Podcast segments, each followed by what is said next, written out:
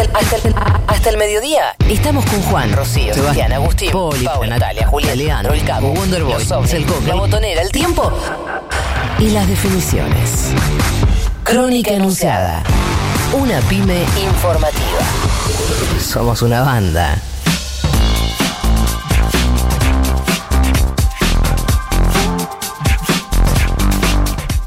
Diez y media de la mañana en la República Argentina. Estás escuchando Crónica Anunciada en el Futuro con 25 grados de temperatura en la ciudad de, Buenos Aires. Eh, como siempre nos seguimos leyendo a través de la aplicación y con el hashtag, pero ahora nos vamos a hacer la segunda entrevista de la jornada. Estamos siguiendo de cerca desde hace muchos días lo que está ocurriendo en Salta. Ya han fallecido ocho chicos por desnutrición de la comunidad de Huichí. Vamos a hablar eh, ahora con Nancy López. Nancy es de la voz indígena, vive en la comunidad al kilómetro 5. ¿sí? Vamos a charlar un poco sobre cómo está la situación y ver de qué manera se puede solucionar esto. Nancy, muy buenos días. Juana Morín, Rocío Criado y todo el equipo de Crónica Anunciada acá en Buenos Aires en Futurock. Te saludamos. ¿Cómo estás? Bien, mira, eh, nosotros estamos aquí, bueno, muy temprano trabajando, eh, hablando sobre, más que nada, sobre la situación que estamos viviendo aquí en el norte.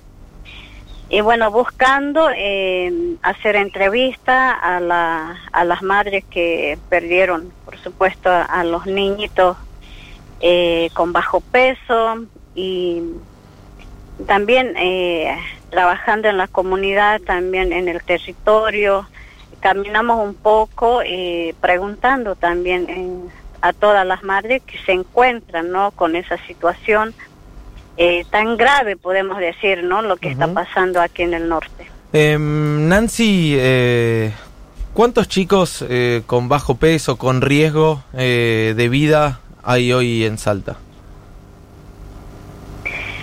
Eh, hoy estamos, eh, eh, fuimos eh, en el hospital también, este, por ahí eh, queríamos hablar con algunas madres que se encuentran en el hospital. No tenemos exactamente cuántos niños son, eh, pero tuvimos eh, la oportunidad de hablar con una de las madres que tienen el chiquito bajo peso, ya hace dos meses que está internado. Es una señora que vive en una en una comunidad allá en el Valle Bian, que no queda muy cerca de, del hospital.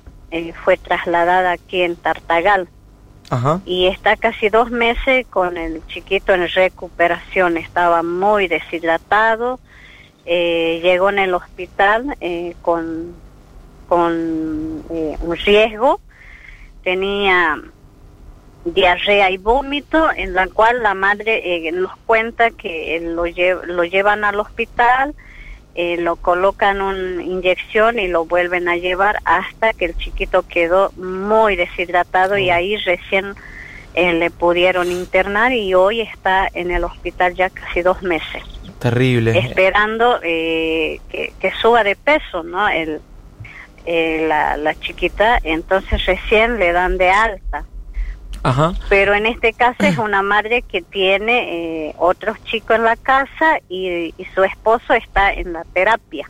Claro. Nancy, eh, hace unos días hablábamos acá con la ministra de Salud de Salta, con Josefina Medrano, que tuvo declaraciones, a mi entender, sumamente desafortunadas, que naturalizó lo que estaba ocurriendo y dijo, bueno, pasa todos los años, es así en esta época. Te quería preguntar si efectivamente es así, si es algo que pase todos los años, y cuál es la respuesta del gobierno. ¿El gobierno provincial, el gobierno nacional, están presentes en esto?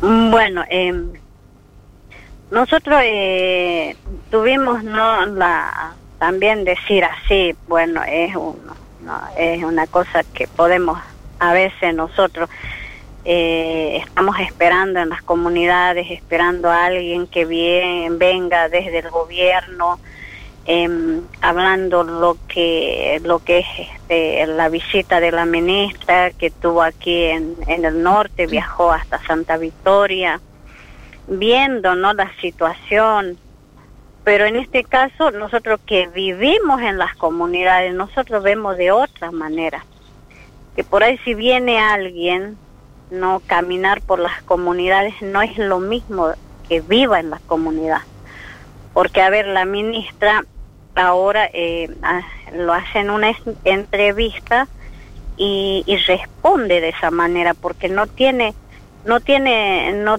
tiene palabra para responder las sobre la situación que está pasando en las comunidades. Ajá. Sí, Porque ella, eh, la ministra, se llega en el lugar, eh, baja de la camioneta, como eh, vuelvo a decir, no recalco lo que yo siempre digo, baja de la camioneta, se baja en una comunidad, habla, tiene charla, tampoco es de media hora. Claro una charla de 10 minutos, pongamos 15 minutos, y toma algunas notas y se vuelve a salta. Bien. Claro. Em, ¿y, no, no va a traer ninguna solución, no va a traer ninguna respuesta. No es lo que siempre esperamos nosotros que vivimos en la comunidad. Claro.